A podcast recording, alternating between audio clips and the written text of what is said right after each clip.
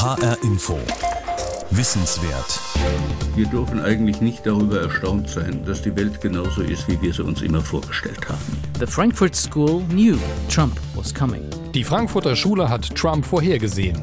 Das schrieb Alex Ross im Dezember 2016 im New Yorker. Das hat mich elektrisiert. Ausgerechnet in den USA werden die Frankfurter Denker Theodor W. Adorno und Max Horkheimer wiederentdeckt. Dort haben sie im Exil in Los Angeles in den 1940er Jahren die Dialektik der Aufklärung geschrieben. Das komplizierte Buch gilt heute als Standardwerk über die Kulturindustrie, die den Menschen die Sinne vernebelt, wie die Autoren schreiben. Liefern diese Überlegungen von damals vielleicht Erklärungen für das, was wir heute in vielen westlichen Demokratien erleben? Eine neue Neigung zu Radikalismus, zu Protest von ganz rechts? Ich frage heute in HR Info Wissenswert, haben Adorno und Horkheimer Trump tatsächlich vorhergesehen? Vor über 70 Jahren? Hätten wir es wissen können? Ich bin Eberhard Nembach. Die Frankfurter Schule wusste, dass Trump kommen würde. Das habe ich kurz nach der US-Wahl gelesen in einer amerikanischen Zeitschrift im New Yorker. Heute steht ja alles im Internet. Ich dachte, wie bitte? Die Frankfurter Schule. Eine Gruppe von Professoren, die in den 1960er Jahren mit beinahe unverständlichen Texten rebellische Studenten begeisterte. Vor mehr als einem halben Jahrhundert. Adorno und Horkheimer, die waren nach dem Krieg aus dem Exil in den USA wieder zurück nach Deutschland gekommen, um an der Universität Frankfurt Philosophie und Soziologie zu unterrichten. Die beiden wurden herausragende Vordenker der Studentenbewegung, von deren Radikalität sich gerade Adorno allerdings abgestoßen fühlte. Trotzdem, beide waren ein Stück weit Vorbilder für viele junge Leute, die setzten sich gerade mit ihren Nazi-Eltern auseinander und suchten nach unbelasteten Vorbildern. Wenn Professor Adorno seine Vorlesungen hielt, war der Hörsaal brechend voll. Und sogar im Radio, hier im Hessischen Rundfunk, trat er auf, sprach seine langen Vorträge mit vielen eingeschobenen Nebensätzen ins Mikrofon, so wie ich jetzt gerade. Und wie hört sich das für uns heute an, was er damals gesprochen hat?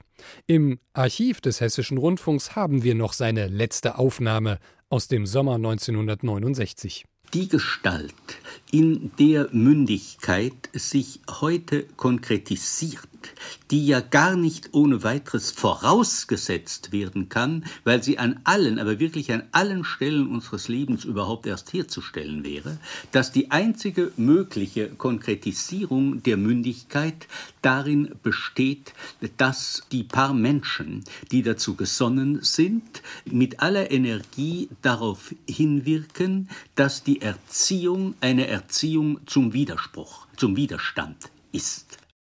So klang er, Adorno, 1969, kurz vor seinem Tod, in dem Jahr, in dem ich geboren wurde.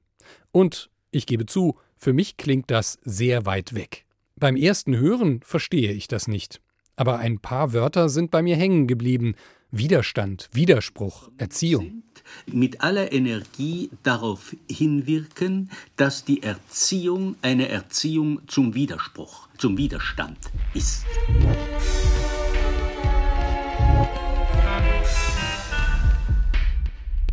Ich höre da auch Leidenschaft heraus und Engagement. Hier geht es um etwas, um Grundsätzliches. Das klingt spannend. Ich versuche mal, das zu übersetzen. Junge Menschen sollen in Schule und Universität zum Widerstand erzogen werden, sagt Adorno. Vor fast 50 Jahren hier im HR hat Adorno das gesagt. Das beeindruckt mich. Und wie kam es damals an? Diese Frage stelle ich einem, der dabei war in den 1960er Jahren in Frankfurt. Stefan Müller-Dom saß als Student in Adornos Vorlesungen, zu einer Zeit, als Jeans noch Nietenhosen hießen und Studenten sich gegenseitig siezten. Ich bin bereits als Schüler in der Oberstufe in die Vorlesungen von Adorno gegangen in Frankfurt. Diese Vorlesungen waren so etwas wie Kult. Wenn man irgendwie an sich selbst einen intellektuellen Anspruch gestellt hat, dann ging man zu Adorno. Nun war das ein bisschen auch Selbstinszenierung, denn es war sehr schwierig für einen Schüler und später auch für einen Studenten, die Adornoschen Vorlesungen zu verstehen, also sie nachzuvollziehen. Das hat dann mehrere Semester gedauert, bis mir das gelungen ist. Ich finde es schwer, mir so etwas vorzustellen. Junge Menschen sind bereit, stundenlang zuzuhören, obwohl sie kaum verstehen, was vorne gesagt wird? Genau so war es, bestätigt mir Stefan Müller-Dom, der ehemalige Adorno-Student. Der Professor selbst habe sich dabei auch alle Mühe gegeben, seine Wirkung sei ihm wichtig gewesen, sagt er war, war ich gut. Das war ein Satz, den er vielfach ähm, an auch Kommilitonen gestellt hat. Es war ein Event, es war eine Aufführung und es waren ja auch ähm, zeitweilig bis 1000 Studenten im, im größten Hörsaal 6 der Frankfurter Universität und äh, das war was Besonderes. Man kannte sich auch schnell und danach gab es Treffen und Auseinandersetzungen mit den Thesen, die Adorno da entwickelt hat. Also das war schon was Besonderes. Solche Formen von Lehre sind heute an der von Bachelor und Master geplagten Universität nicht mehr vorzufinden. Adorno hat sich also auch selbst viele Gedanken darüber gemacht, wie er bei seinen Studenten ankam. Vielleicht war er auch ein bisschen eitel. Es müsse die Studenten wohl beeindrucken, dass er anders sei als andere, hat Adorno selbst gesagt. Er sei ja so unberechenbar, überraschend, herausfordernd dass ich es also nach wie vor riskiere, ungedeckte Gedanken zu denken, die sonst von diesem übermächtigen Kontrollmechanismus, der der Universität heißt, den meisten Menschen schon sehr früh, vor allem in der Zeit, in der sie, wie man das so nennt, Assistenten sind, abgewöhnt werden. Harte Worte. Von Adorno, gesprochen vor fast 50 Jahren. Die Universität als Kontrollmechanismus? Wo sonst, wenn nicht dort, kann man denken und sagen, was man will, denke ich. Wer so redet, muss ein feines Gespür dafür haben, was Menschen formt, wie Menschen beeinflusst werden, ohne es zu merken. Das macht mich neugierig.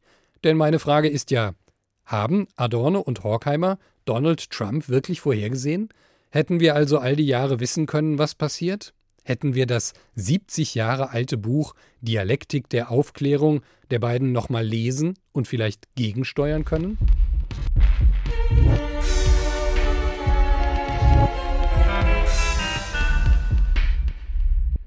Zurück in die Nachkriegszeit. Seinen Familiennamen Wiesengrund hatte Adorno damals schon abgelegt und nur noch als geheimnisvolle Abkürzung in der Mitte seines Namens stehen gelassen. Im Exil in den USA hatte er endgültig den italienischen Familiennamen seiner Mutter übernommen.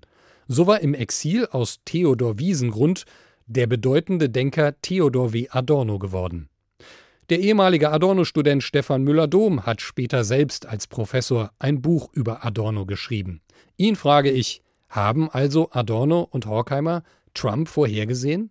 Ist was dran. Ich würde es mal etwas relativieren. Ich würde sagen, Sie haben Begriffe, Kategorien und Deutungsmuster zur Verfügung gestellt, um das, was heute geschieht, zu analysieren und äh, besser zu verstehen. Die Dialektik der Aufklärung. Ich habe noch ein altes Exemplar aus dem Studium, vergilbt und zerlesen. Ich weiß nicht mehr, wie viel ich damals davon verstanden habe, aber fasziniert hat er mich, dieser Adorno-Sound, Daran erinnere ich mich. Da waren diese harten Sätze, diese rücksichtslose Schärfe und die fast lyrische Sprachschönheit. Wie freilich die Beherrschten die Moral, die ihnen von den Herrschenden kam, stets ernster nahmen als diese selbst, verfallen heute die betrogenen Massen mehr noch als die Erfolgreichen dem Mythos des Erfolgs.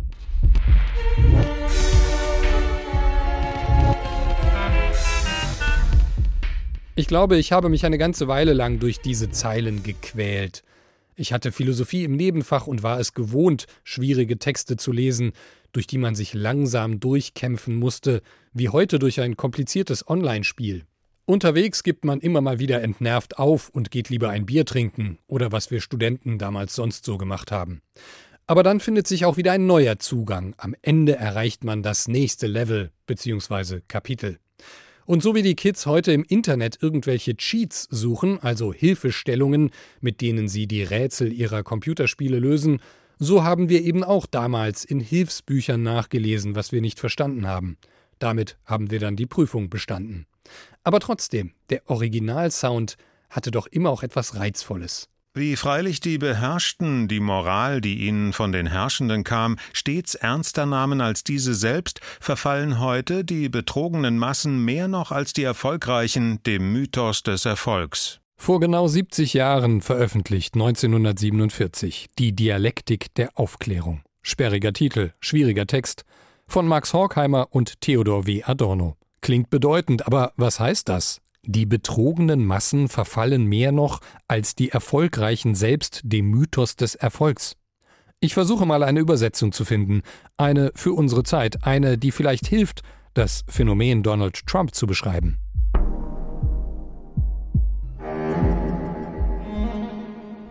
Arme Leute wählen einen Milliardär, der Bäder mit goldenen Armaturen liebt, zum Präsidenten. Weil sie daran glauben, dass der Erfolg zählt, dass man einen echten Macher braucht, einen, der weiß, wie man gewinnt. Weiter heißt es dann in der Dialektik der Aufklärung Sie haben Ihre Wünsche. Unbeirrbar bestehen sie auf der Ideologie, durch die man sie versklavt. Die böse Liebe des Volkes zu dem, was man ihm antut, eilt der Klugheit der Instanzen noch voraus. Ich versuche nochmal eine Übersetzung. Sie glauben also das, was Donald Trump Ihnen in seiner Fernsehshow The Apprentice immer eingeredet hat. Trump ist der Chef, der Macher, alle anderen sind die Lehrlinge. Oder Sie sind nicht mal dafür gut genug und werden gefeuert. New York City, it's the benchmark for success. Believe me, I know.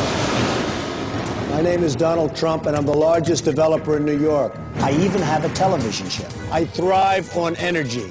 This isn't a game. I'm not playing games. Who will succeed? Who will fail? And who will be the apprentice? You're fired. Wer gefeuert wird, war halt nicht gut genug. In der echten Welt werden aber auch die Guten gefeuert, wenn die Firma zumacht, weil zum Beispiel die Geschäftsleitung Mist gebaut hat oder weil in China die Arbeitskräfte billiger sind. Trotzdem. Im Fernsehen ist das anders. Die Ausgebeuteten schauen fern. Sie sehen The Apprentice und wählen einen Ausbeuter zum Anführer. So hätten die Marxisten der Frankfurter Schule das wohl gesehen.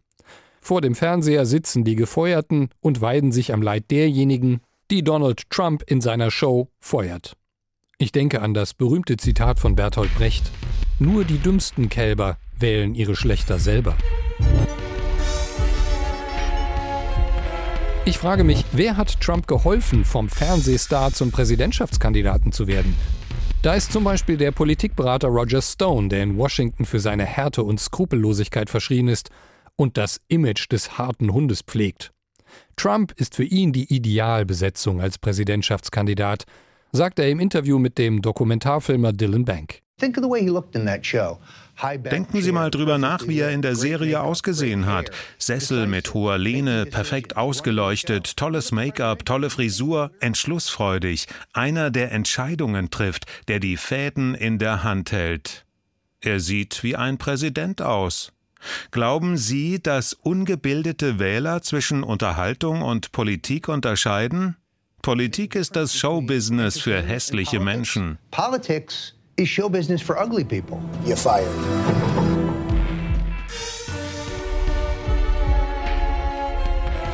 In der wirklichen Welt ist der Unternehmer Donald Trump längst nicht so erfolgreich wie der Fernsehstar Donald Trump. Der Unternehmer Trump war praktisch schon bankrott, als die Banken beschlossen, doch noch Geld nachzuschießen. Die Marke Trump sei stark, so die Überlegung.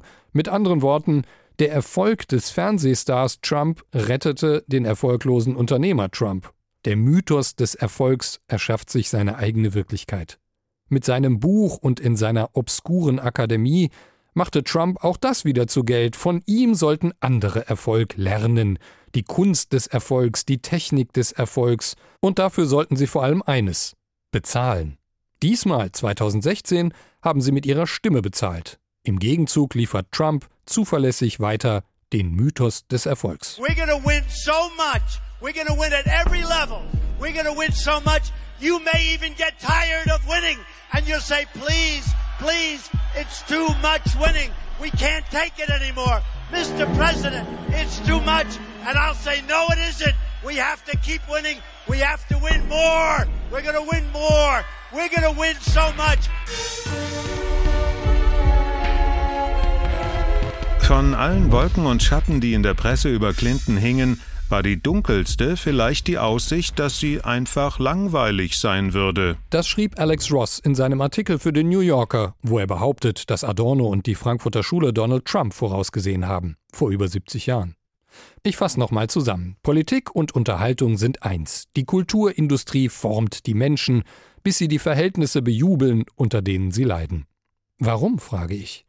Weil es sich gut anfühlt, antwortet Professor Stefan Müller-Dom, der bei Adorno studiert und später ein Buch über ihn geschrieben hat. Mit Kulturindustrie ist gemeint das Gesamtsystem der Massenmedien, Fernsehen, kommerzielles Fernsehen, Rundfunk, die Presse, aber auch Sport, äh, alles das, was wir unter Populärkultur zusammenfassen, ist das, was äh, Adorno dann unter dem Zeichen Kulturindustrie analysiert hat. Und der kategorische Imperativ der Kulturindustrie ist äh, laut Adorno, werde was du bist. Also das Publikum soll eigentlich gar nicht über sich und über die Verhältnisse nachdenken, sondern soll alles so akzeptieren, wie es ist. Also die Fixierung auf den Status quo, auf Konformismus, das sind Merkmale der Kulturindustrie aus der Perspektive von Adorno, die in den USA auch äh, damals lebten sie in Hollywood tatsächlich leibhaftig erlebt hat. Do you think voters Glauben Sie, dass ungebildete Wähler zwischen Unterhaltung und Politik unterscheiden? Ich stelle ihn mir vor, diesen ungebildeten Wähler. So schwer fällt mir das gar nicht. Zwischen Chips und Fernbedienung auf dem Sofa oder mit dem Handy in der Hand auf dem Sessel, da wird alles zum großen Unterhaltungsbrei. Ich klicke auf das, was mir gefällt, egal ob es Politik ist oder Show oder beides. Ich ahne, dass das irgendwie falsch ist, aber es fühlt sich gut an und es ist so einfach. Ich knabbere weiter Chips und surfe durchs Programm auf meinen Bildschirmen, auf dem Fernseher, auf dem Handy. Wir Menschen wissen also genau, dass wir belogen werden. Aber es fühlt sich halt gut an. Also wollen wir immer wieder dieselben Lügen hören, die wir gleichzeitig durchschauen.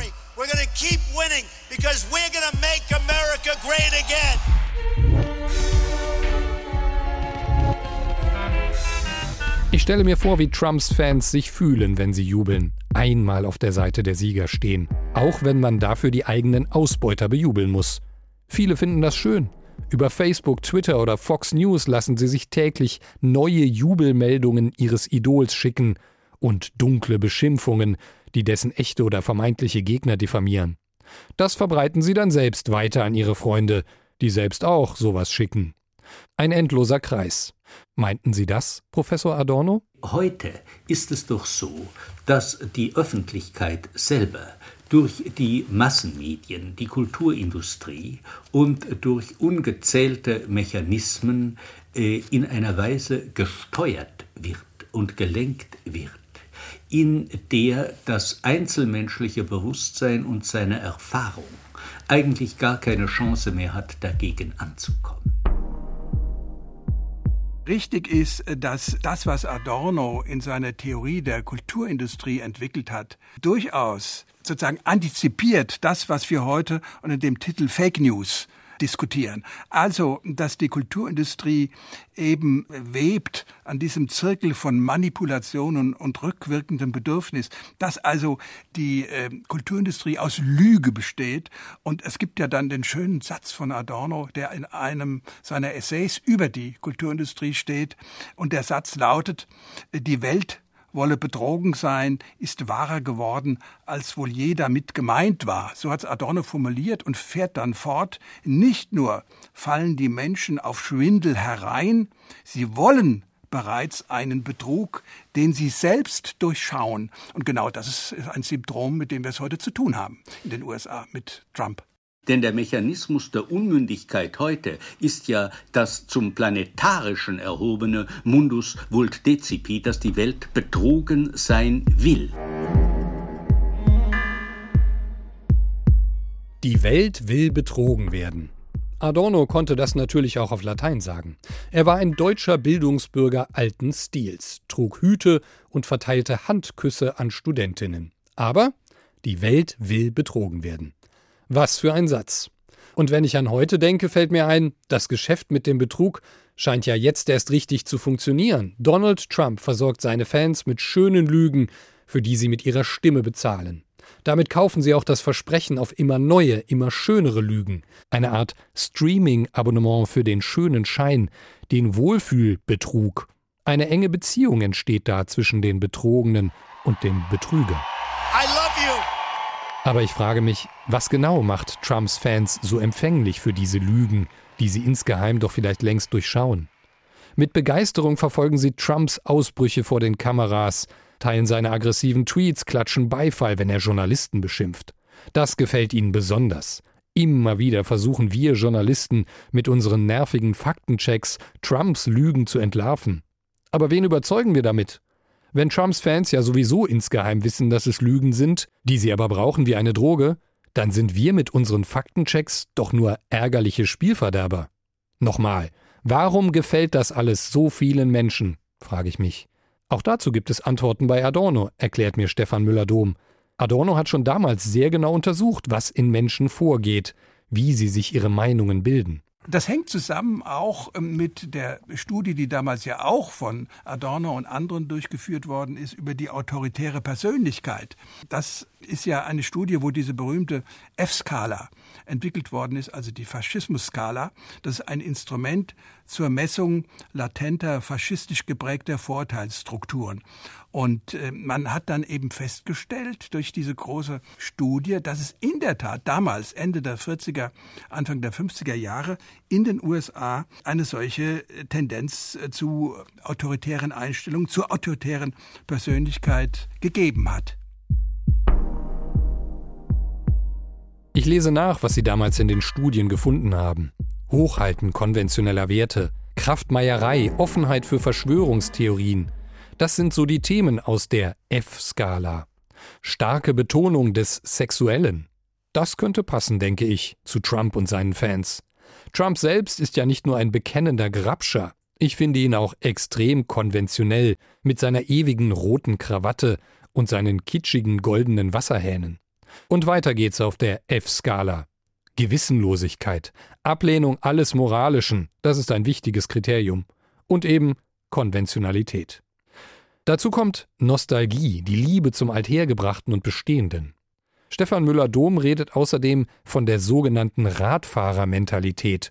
Nach oben buckeln, nach unten treten, den Rücken beugen, während man die Füße kräftig nach unten drückt wie eben ein Radfahrer. Das ist die autoritäre Aggression verbunden mit Unterwürfigkeit. Das, was man Radfahrermentalität nennt. Und ich finde es gar nicht so weit hergeholt, diese Radfahrermentalität jetzt wiederzufinden bei diesen Wählern von Trump, die sich ja eigentlich auch selbst betrügen, dadurch, dass sie einen Milliardär zum Präsidenten wählen. The Frankfurt School knew Trump was coming. Wir dürfen eigentlich nicht darüber erstaunt sein, dass die Welt genauso ist, wie wir sie uns immer vorgestellt haben. Das ist ein Projekt, so wie die Moderne ein Projekt ist, auch die mit der Moderne verbundene Aufklärung ein endloser Prozess, der zu keinem Ende kommen kann. HR Info. Wissenswert. Hat die Frankfurter Schule Donald Trump vorausgesehen? In groben Zügen wohl schon. 70 Jahre nachdem Theodor W. Adorno und Max Horkheimer die Dialektik der Aufklärung geschrieben haben, bleibt für uns alle das unermüdliche Festhalten am Projekt der Aufklärung. Soweit HR Info Wissenswert. Die zwei Teile dieser Sendung finden Sie auch als Podcast im Internet auf hrinforadio.de. Ich bin Eberhard Nembach aus der HR Info Politikredaktion.